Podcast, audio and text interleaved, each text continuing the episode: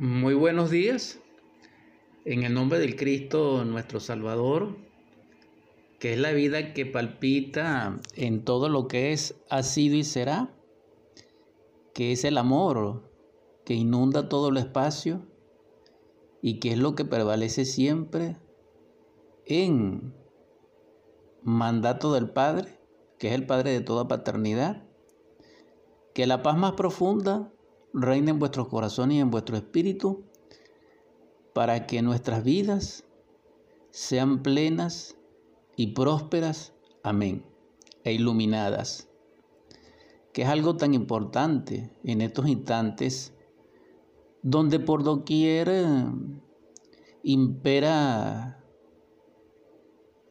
nefastamente lo sombrío, lo helado, la tundra es decir, los errores y sus consecuencias. Ciertamente la perfección es difícil, pero si no podemos aspirar a tanto, aunque es el propósito de nuestro Padre, que es Dios, en su creación, que es la naturaleza manifiesta, deberíamos siempre progresar, prosperar, avanzar en el camino de ser humano. Porque aún no lo somos, pero lo podemos ser. En este caso necesitamos crearlo dentro de nosotros, que es la sabiduría de Pablo de Tarso, tan maravillosa y extraordinaria cuando habla del hombre celeste. En esta edición vamos a estudiar y presentar dentro de las posibilidades en que nos encontramos de ser una inquietud, dijéramos, trascendental sobre lo que corresponde a, ser verdaderamente humano en cierto contexto. Porque la humanidad en sí es mm, la divinidad expresa en un humano. Pero un humano es aquel que internamente lo es. Y que ese internamente lo es significa en toda la dimensionalidad del espacio y en toda la realidad cósmica de la vida. Es decir, un humano tiene una presencia solar, una identidad divina, dijéramos, objetiva, multidimensional, y doquiera exista la vida, Él se manifiesta expresamente en forma íntegra, autorrealizada. Es decir, es el adeptus perfectus o el gran elegido, como un Cristo viviente, pues, como un Yeshua en Pandira, nuestro Salvador, al cual adoramos y que en su gracia nos dé su bendición y perdón, y del cual damos testimonio, a la luz de la ciencia pura, a la luz del arte regio, a la luz de una filosofía perenne y universal, y a la luz del proceso religioso y profundo, que es de naturaleza geovística, crística, búdica, brahmánica, keteriana, y que está dentro de nosotros en el ser es decir, la verdad, lo real. En este caso, quien posea esos valores, es decir, esa integración, es humano. Pero el humano tiene varios niveles y el menor es el hombre verdadero. Y el máximo es el hombre que ha llegado a integrarse al anciano de los días, que es el Padre de toda paternidad, que es la enseñanza que trajo el Cristo, la enseñanza del Padre. Es decir, el que verdaderamente salva es el Padre, porque Él es el creador del Hijo. Pero el Hijo por mandato del Padre, porque es parte de Él, en su segunda emanación, es el liberador, es el libertador. Esto lo queremos agregar, lo queremos adicionar a todo cristiano desde el punto de vista del conocimiento. Es decir, la gnosis del Cristo, como él lo dice en el Pisti Sofía, que es la enseñanza que él dio después de resurrecto, repito una vez más, y que se conoce en el mundo eh, de la universalidad literal o eh, en los estudios que se realizan de mm, tanto de la teología como de los textos antiguos, esa ciencia, como así lo ha estudiado, lo han denominado códices Askeguani y manuscritos coptos. Es decir, que dentro del mundo de la arqueología y de la antropología incluso, ellos tienen capacidad y han expresado en conclusiones lo que estoy afirmando. Entonces en ese libro el Cristo dice, yo soy la gnosis del universo. Cuando él dice eso, él está diciendo que él es el portador de la salvación por mandato de Dios, Padre. Es decir, la salvación viene del Padre porque Él es el que genera el Hijo. Él es el que emana de sí mismo al Hijo como segundo logo. Entonces el Salvador del Salvador está en el Padre, que se desdobla a sí mismo para salvarnos, pero el Cristo se desdobla a sí mismo por emanación en diversidad de fuentes o de emanaciones hasta que llega al, al íntimo o al espíritu universal de la vida. Entonces especifico, el Padre que es el verdadero liberador se desdobla o emana al Cristo, dándole por mandato cósmico, dándole por mm, lo que se conoce como desideratum, la salvación, es decir, el que porta la salvación, el que puede salvarnos. El Cristo asimismo se desdobla por emanación al Espíritu Santo, que es el tercer logo.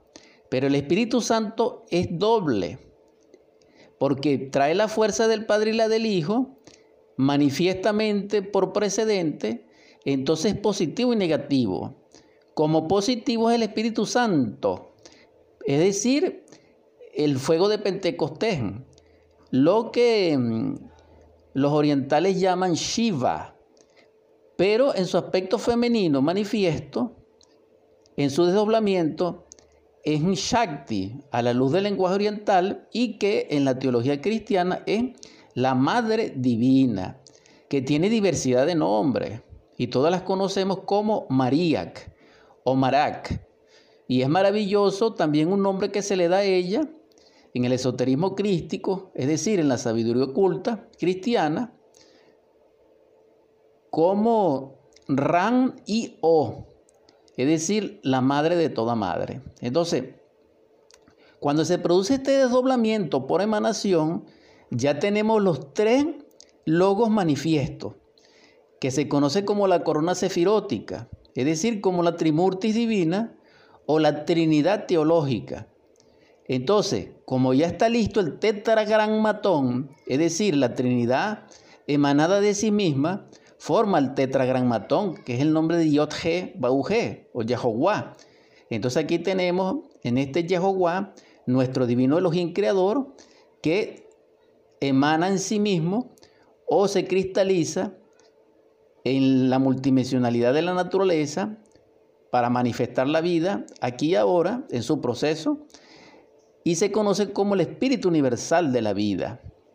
Debo aclarar que en el interim, es decir, en el desdoblamiento del, del Espíritu Santo y de la Madre Divina al Espíritu Universal de la vida, existe un caos, que es el que denomina Moisés en el Génesis, y que los antiguos mayas y aztecas en sus cultos crísticos, Quetzalcoatltiano denominaban en sus libros y en sus textos sagrados Yoalí Ejecatl, es decir, el semillero del cosmos, y que Moisés llama tinieblas y luz, y llama agua en los cielos y llama agua en la tierra. Entonces, ese semillero del cosmos, que es el caos metálico, es, dijéramos, la energía creadora que ya se cristalizó en el espíritu universal de la vida, entonces aparece lo que nosotros conocemos como el espíritu normal o como los orientales lo llaman, eh, Atman el inefable, o lo que los tratadistas mm, ah, que precedieron al gnosticismo antes del año 48 lo denominaban la mónada de Leibniz o mm, dijéramos ese íntimo de Elena Petrona Blavatsky. Lo importante de todo esto es que cuando el Espíritu Universal de la vida va a crear lo que nosotros conocemos vida en nuestro nivel, es decir, para que se cree este cuerpo físico, que lo estamos describiendo en proceso, el Espíritu Universal de la vida emana de sí mismo por desdoblamiento o hace fluir de sí mismo por mandato de Dios Padre otra dimensionalidad, otra manifestación. Y esa manifestación se conoce como el alma divina, o la divina Walquiria de los misterios antiguos nórdicos, celtas, etc. Y que se relaciona mucho con los misterios estos de Germania y de esos tiempos. Pero en todo caso, Salomón le tiene un nombre extraordinario y, lo, y la llama la divina Sulamita.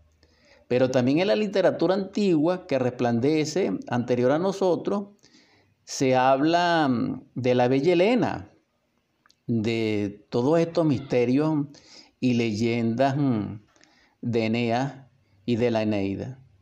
Entonces, todos estos nombres femeninos, ya sea la bella Sulamita, ya sea la Walquiria de todos los tiempos, ya sea mm, la bella Elena de los troyanos, o ya sea eh, la Lucía de los misterios dantescos, de Dante Alighieri, que también pertenece a la literatura clásica,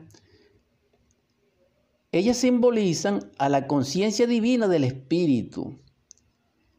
De ella dimana, para que se cristalice la vida, es decir, para que llegue a nuestro nivel, la conciencia humana, que esa conciencia humana se llama manash. Y este manash es en sí lo máximo que deviene de Dios hasta este nivel. Después de ese nivel, hermanos, hermanas, en el fluir de la vida, para que se manifieste un cuerpo físico, viene es la esencia, el budata, que contiene en sí mismo como prototipo divinal todo lo que le precedió en las divinas emanaciones, pero en un nivel, dijéramos, infinitesimal y como potencia, y latencia que puede ser activada.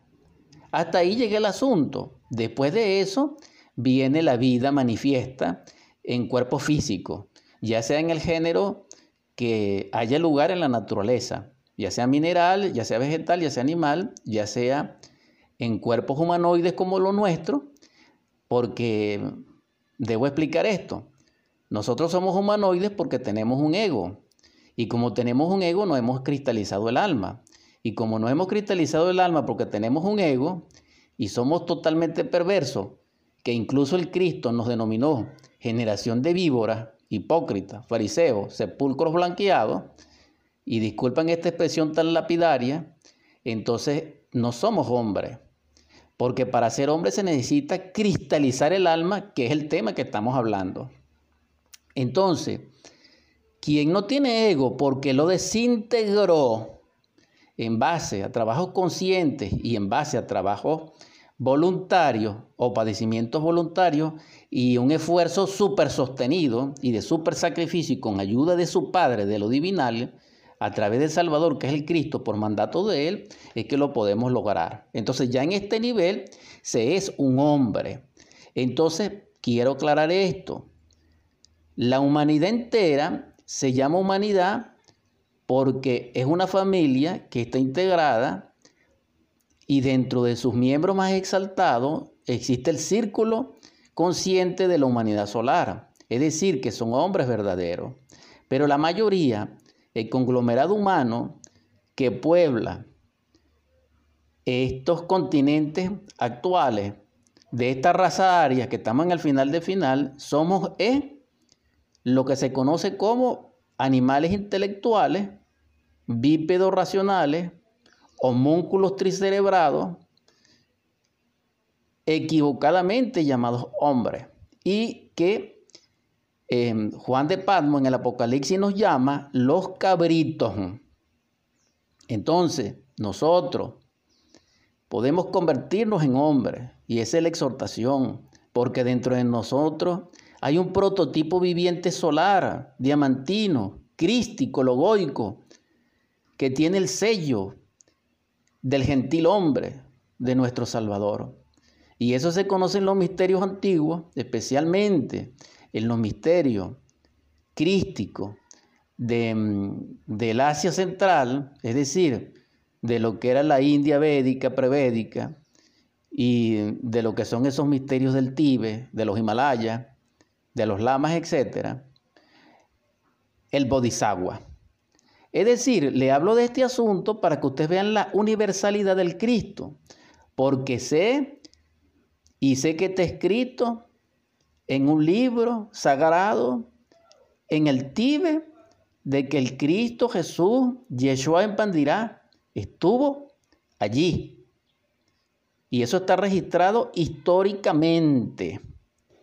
Porque para que se sepa, tengo información de que la estructura del mm, el templo mm, de sanación que está en el Tíbet, que es el Chakpori, si recuerdo bien, él tiene como 3.000 años. Entonces esto es muy interesante, aunque no es una cuestión de creer o no creer. Estoy hablando en nombre de la verdad dentro de mis limitaciones con el propósito de orientarnos en profundidad y aportar algo adicional al conocimiento actual que no es mío, sino que es y doy testimonio del quinto ángel apocalíptico, Samael que es el que está dando la batalla y la dio desde el año 48 en estos tiempos. Entonces, venimos a confirmar y a develar el aspecto tántrico de la enseñanza crística, es decir, lo que se conoce como el, la sabiduría liberadora, que es niégate a ti mismo, toma tu cruz y sígueme. Pero en este caso estamos develando el toma tu cruz. Es decir, lo que se llama como el Yana del cristianismo. Entonces, la palabra bodhisattva es muy interesante porque resuelve muchos asuntos occidentales desde el punto de vista de comprensión de la enseñanza crística. Porque nosotros confundimos a Yeshua Ben Pandirá con el Cristo. Pero estamos muy equivocados porque uno es uno y el otro es otro, aunque están dentro de sí mismos. Ese es el misterio, dijéramos, de la sabiduría. ¿Por qué? Porque el Cristo no es Yeshua en Pandirá. Yeshua en Pandirá es el alma humana o bodhisattva o es el germen del Cristo para cumplir la misión liberadora, dejándonos la enseñanza de cómo lograrlo. Esto es importante de comprenderlo porque resuelve la comprensión del Cristo dialécticamente. Es decir, repito, Yeshua Ben desde el punto de vista carnal, en su cuerpo físico y en su personalidad y en sus principios biocosmológicos, es el alma humana o bodhisattva del Cristo y Jesús. Pero el Cristo es antes del Bodhisattva Yeshua en Pandirá y es el Cristo antes del Cristo Jesús. Porque todo mundo sabe, y en la antigüedad lo sabían, incluso había un conflicto entre nazarenos y bautistas, porque le rendían culto a bautista, porque el bautista, que es el mismo Elías, la reencarnación de Elías, el profeta del Altísimo, él también era un Cristo, era un Cristo, pero no era Salvador. Entonces, esto es lo interesante, pero la palabra Bodhisattva aclara el asunto. Porque si nosotros realmente fuéramos reconocido al Cristo, nosotros no le asesinamos. Si nosotros fuéramos visto, oído conscientemente la luz que resplandecía en el rostro y en la presencia sublime y adorable del Cristo, nosotros no lo crucificamos, no lo asesinamos, porque eso no era necesario.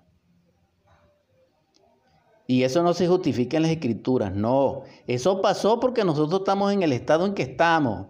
Y la profecía fue hecha en ese nivel de lo que nosotros estamos, en el nivel que estamos. Y el Cristo lo dijo, vuelvo a repetir. Hipócritas, fariseos, sepulcros blanqueados, generación de víboras. Y para rematar dijo, hijos del diablo soy, porque si no, no buscarás mi muerte. Entonces eso está clarito ahí, eso no son palabras mías. Pero lo importante del caso es lo siguiente. Es el bodhisattva. Ahora bien, el bodhisattva genéricamente fuera del Cristo, en ese caso, fuera de Juan, en ese caso, también podríamos hablar de, de Mahoma. Mahoma es un bodhisattva, su parte humana es un bodhisattva. Es decir, toda divinidad encarnada en un cuerpo humano posee un bodhisattva. Entonces el que se equivoca, hermanos y hermanas, es el bodhisattva. Pero el Cristo no se equivoca. El logo no se equivoca, pero el bodhisattva sí. ¿Por qué? Porque el bodhisattva le falta trabajo, le falta perfección, porque es un germen, porque es una semilla que está en desarrollo. Entonces nosotros estamos llamados a ser realmente ese bodhisattva, pero para ser ese bodhisattva, que es lo primigenio, que es el comienzo, que es el germen originario, necesitamos trabajar sobre sí mismo. Y ese trabajo es, dijéramos, eh, autodeterminado consciente y es voluntario. Es para el que tenga ese nivel dentro de sí y lo tiene porque su padre lo está trabajando desde la profundidad ignota de su ser. A través de una inquietud, a través de un soplo, a través de una aspiración superlativa, luminosa. Entonces a ese, a ese nivel de personas estoy dirigiendo este programa que se va a convertir en audio, que se va a convertir en video, con la esperanza de que la palabra espiritual llegue a su oído y se levante del polvo de la tierra como un bodhisattva, para que en el porvenir, a través de sus propios esfuerzos y de la ayuda de su Padre, que es el Salvador, a través del Cristo, logre el estado de hombre y logre la felicidad sin límite y logre la liberación final. Eso es todo, hermano. Pero este bodhisattva, como es el principio, necesita una confirmación. Y esa confirmación del bodhisattva es el bodhisita o el bodhisattva, como se llama, o el bodhisito, y que eh, también se habla al respecto. Ahora, yo no estoy hablando del budismo ortodoxo, no, porque esta palabra pertenece al budismo, la palabra bodhisattva, o que, que es el primario, porque también está el bodhisita, que es el verdadero bodhisattva, pero esto es muy profundo porque necesitamos varios programas para que podamos hablar del asunto. Pero estamos dando, dijéramos, lo más elemental de esto. Entonces, el bodhisattva contiene en sí mismo el germen de un individuo sagrado, de una divinidad. Y se puede encarnar, pero para encarnarse necesita cierto nivel de purificación y de conciencia, hermano. Esto quiero decir que existe el bodhisattva caído, que es un tercio de los elogines. Acuérdense que la Biblia habla de que se cayeron las estrellas, de que un tercio de los elogines se cayó. Y algunos de los santos de Dios y de los convocatores están caídos. Los ángeles se cayeron. Eso significa bodhisattvas caídos. Bodhisattva caído existen muchos, pero todo bodhisattva caído en sí es como un demonio. Es lo que se conoce en el mundo oriental como Hanasmusen. Entonces, esto es terrible porque incluso las guerras las administran estos personajes. Entonces, aquí hay que tener mucho cuidado y que la Madre Dina me proteja y el Cristo me ampare. Pero esto es terrible, Dios mío. ¿Por qué? Porque de un bodhisattva caído no se puede esperar nada bueno. Ahora bien, este tercio de los elogines que se cayó están capitaneados, que Dios me proteja, por Yahvé. Pero no por Yahvé como la contracción de Jehová, no, sino el Yahvé Yahvé. Nadie, sabe, nadie desconoce que Él se cae. Nadie desconoce que Él perdió la divinidad.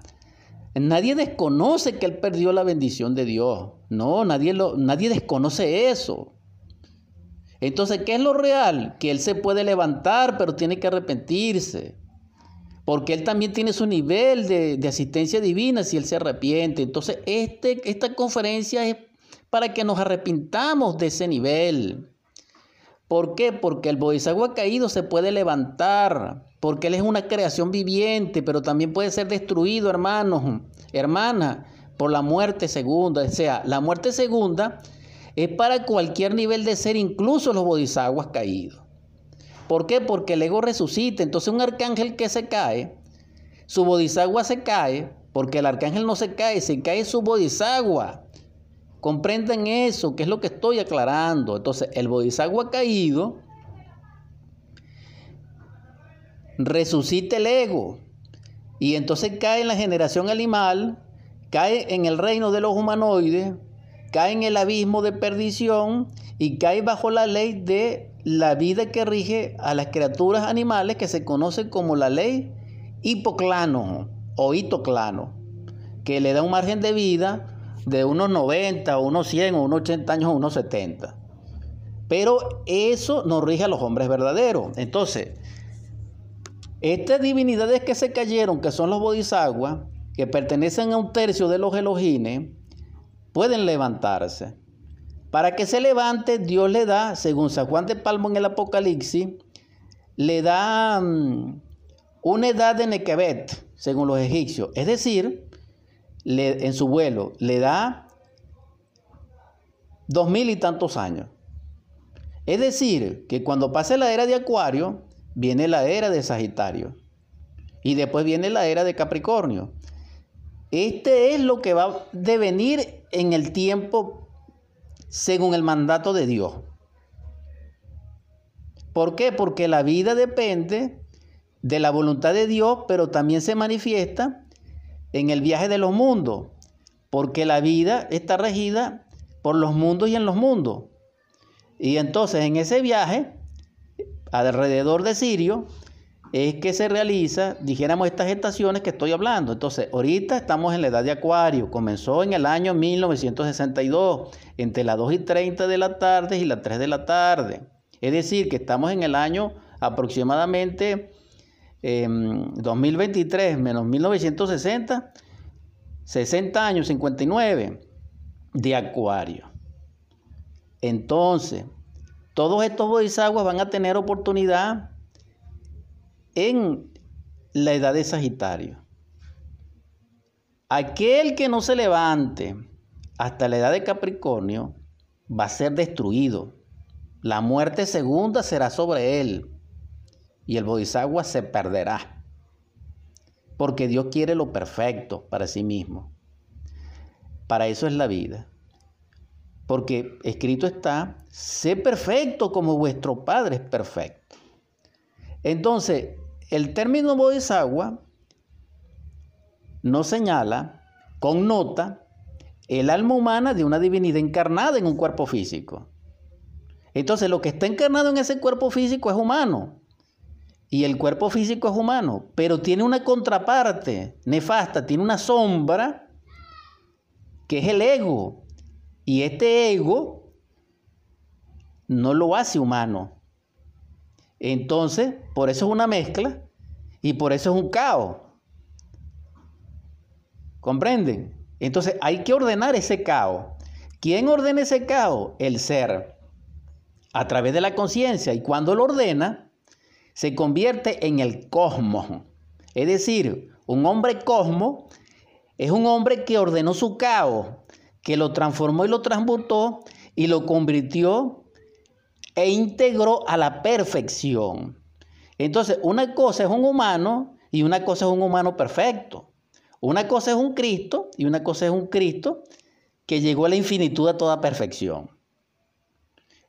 ¿Por qué? Porque existen niveles y niveles y eso lo dijo Pablo. Eso no lo estoy diciendo yo. Pablo dijo que cada lumbrera tenía su gloria, que cada individuo tenía su gloria. Entonces eso es lo que significa. Quiero ser a mis hermanos de la audiencia. Porque el misterio del Cristo, del Cristo, es la salvación. Pero él, él, porta la salvación y es el Salvador por mandato del Padre. Cuando Él dice, yo he traído la enseñanza del reino por voluntad de mi Padre. Y traigo la verdad que mi Padre me ha develado. Entonces está claro que Él es el Salvador por mandato del Padre, que es el que, contiene la salvación del Salvador como espíritu. Entonces, siendo así, el que conoce al Hijo conoce al Padre. Pero como existe el Espíritu Santo como el tercer logo, como parte de la de esta divina Trinidad, dijéramos así, que no me gusta esa expresión, sino esta trimurtis maravillosa, el Espíritu Santo contiene el fuego. Entonces solamente podemos ser salvados por el fuego, porque Dios es un fuego devorador. Esto lo decimos por enésima vez, con el propósito de orientación colectiva y de claridad del asunto, del misterio, porque estamos develando una clavícula, una clave. Quien sea capaz de trabajar con el fuego, trabaja con Dios prácticamente. Pero para hacerlo, humanamente necesita el amor, porque el amor tiene, dijéramos, inherencia al fuego. ¿Por qué? Porque intercede el tercer logo o el Espíritu Santo hasta es la Madre Divina que es el fuego. ¿Por qué? Porque el fuego existe en la, en la naturaleza. El fuego está contenido en toda la naturaleza. Porque ya dijimos en la edición anterior de Superando nuestros límites que según la epístola de Pablo a los romanos, Dios está develado en la naturaleza y por eso no se justifica ninguna incredulidad o, ninguna, o ningún escepticismo o ninguna negación de Dios, que es el ateísmo. No, ¿por qué? Porque Dios está manifiesto en su obra, en su creación. ¿Quién ve a Dios? Aquel quien comprende los misterios divinos develados en la naturaleza. Entonces en la naturaleza está manifiesto que Dios es el fuego. Y lo confirma el Cristo en el monte del Calvario o mm, em, allá en su proceso crístico de crucifixión, en Getsemaní, cuando sobre su mm, sacrificio, sobre su cabeza diamantina, perfecta, ensangrentada por la guirnalda de espina, dice INRI, allí se describe el poder del fuego, ignis natura renovatur integran. El fuego renueva incesantemente la naturaleza.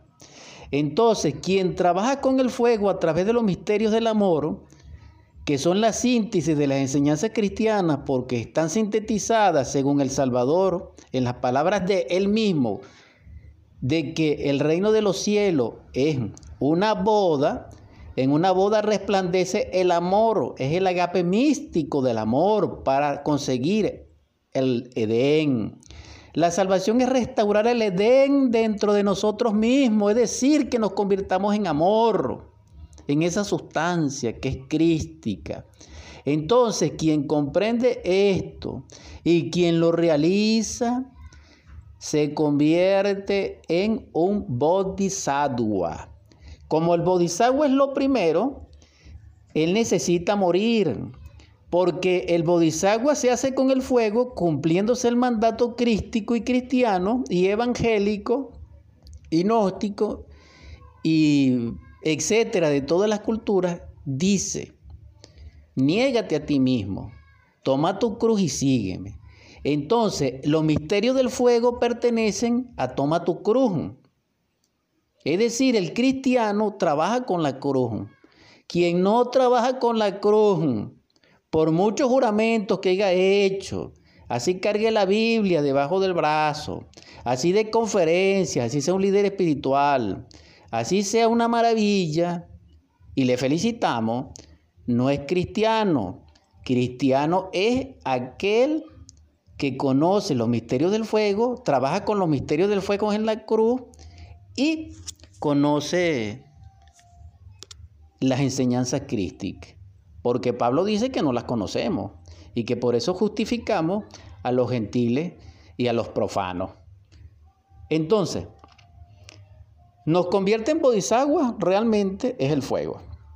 Pero para que el fuego nazca en nosotros, es decir, despierte y se desarrolle, que es la Madre Divina o el Kundalini, necesita los méritos del corazón, necesita el amor y la caridad.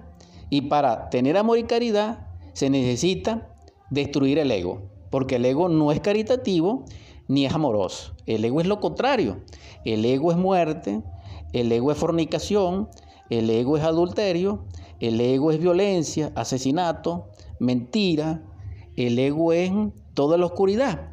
Y Dios Madre no se expresa, dijéramos, ni se desarrolla divinamente en un individuo con esas características. Entonces, todo aquel, dijéramos, que no elimina su agregado psicológico, su ego, su anticristo interno, su inicuo interno, su acat interno, su legión interna. Y todos estos personajes bíblicos que de alguna manera metafóricamente se relacionan con el ego y no destruye su Babilonia interior, no puede edificar la iglesia crística, no puede edificar su traje de bodas del alma, no puede edificar la Jerusalén celestial dentro de sí misma, entonces no nace. Y como no nace, no cumple con el mandato cósmico para ser salvado. Entonces en este caso, no logra ser un bodhisattva. Es un fracaso, porque el bodhisattva se logra en, armoniosamente, trabajando con el fuego en el amor, transmutando sus energías crísticas creadoras a través del arte hermético, de su voluntad y de su aliento, por mandato de su padre, pero también necesita destruir al ego. Por eso el, el, fuego se necesita para destruir al ego. Cuando el ego se va destruyendo, va despertando la conciencia. Es decir, las energías crísticas se van purificando, perfeccionando y el ser empieza a aparecer.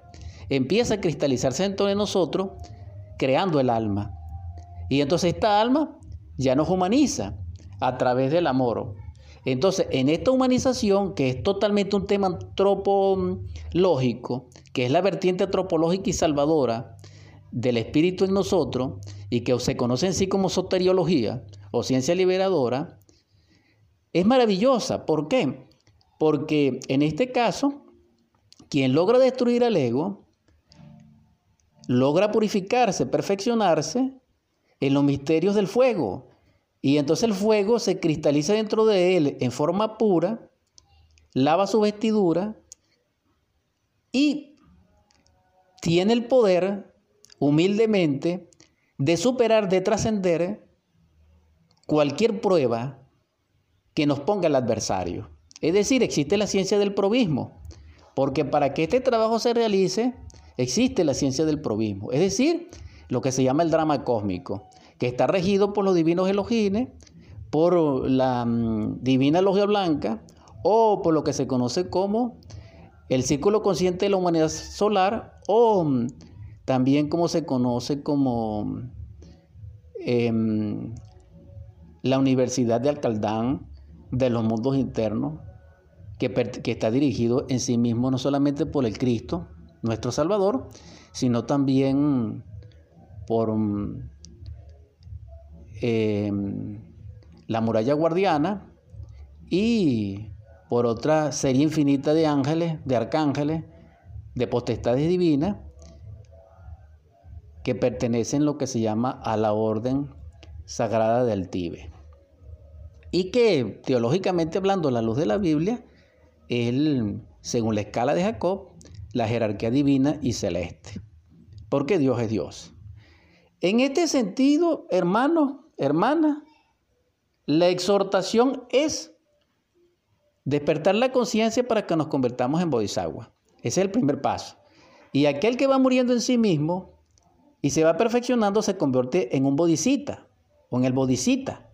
Y este bodhisita es distinto, porque para que se llegue a ese estado se necesita la perla seminal, que es un trabajo interno de perfección, y se necesita, dijéramos, el auroflorecer. Entonces, estos misterios crísticos, que también son budistas o búdicos, son totalmente salvadores.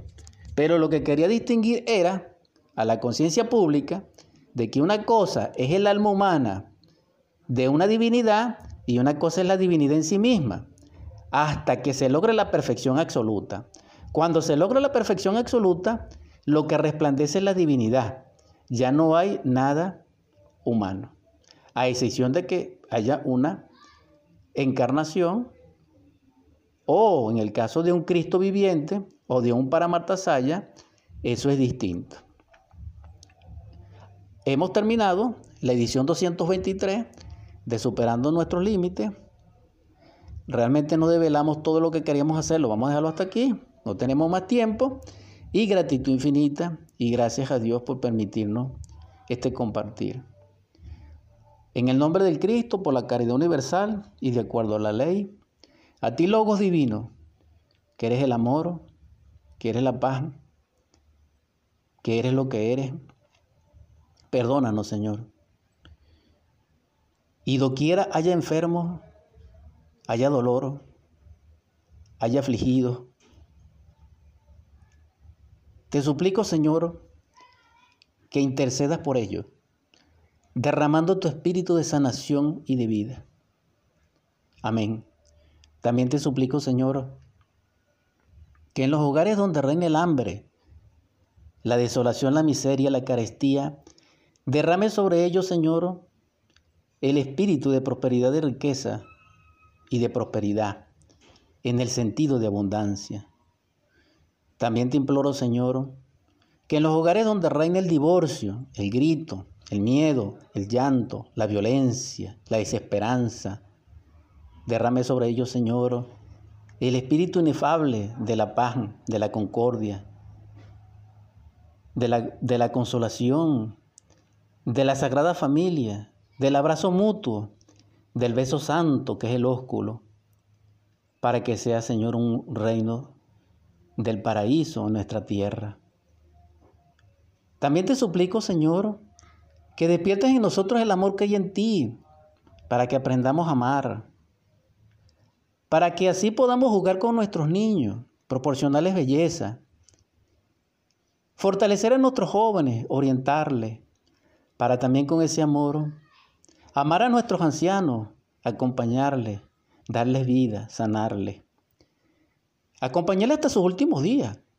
Pero también te suplico, Señor, que con ese amor, consuélanos, Señor, nuestro corazón. Que está afligido, Señor, porque nuestros seres amados se han ido. Y nuestra Venezuela los llora. Y donde quiera que haya, Señor, este escenario doloroso, derrama tu espíritu de consolación, y para ello, Señor, protégelo. Y en tu gracia, prospéralo. Y que si pueden regresar, amén, Señor, bajo tu gracia. También te pido que realices el milagro de hacernos humanos. Y por último, Señor, en el nombre de la caridad universal y por, y por ello, por la mm, humanidad doliente, Derrame el espíritu de sabiduría y de amor en los corazones de nuestros príncipes. Amén, amén, amén.